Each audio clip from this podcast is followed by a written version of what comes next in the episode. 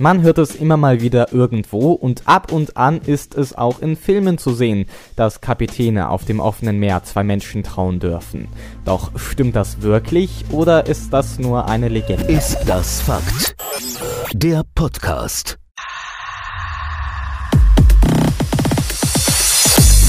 Der Kapitän an Bord eines Schiffes ist zwar die höchste Autorität, aber trotzdem an Recht und Gesetz des Landes gebunden, unter dessen Flagge das Schiff fährt. Und es gibt unglaublich viele Bestimmungen und Regelungen für Paare, die heiraten wollen. Paragraph 11 des Gesetzes der Eheschließung in Deutschland sagt zum Beispiel, eine Ehe kommt nur zustande, wenn die Eheschließung vor einem Standesbeamten stattgefunden hat.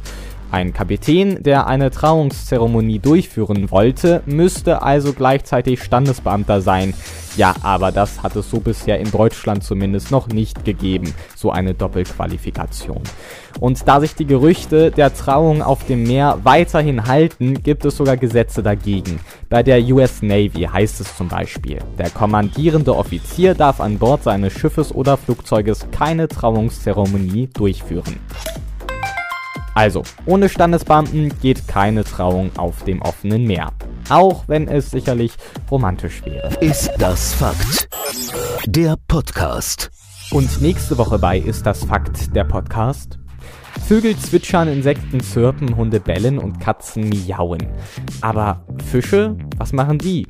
Stimmt das eigentlich, dass Fische stumm sind?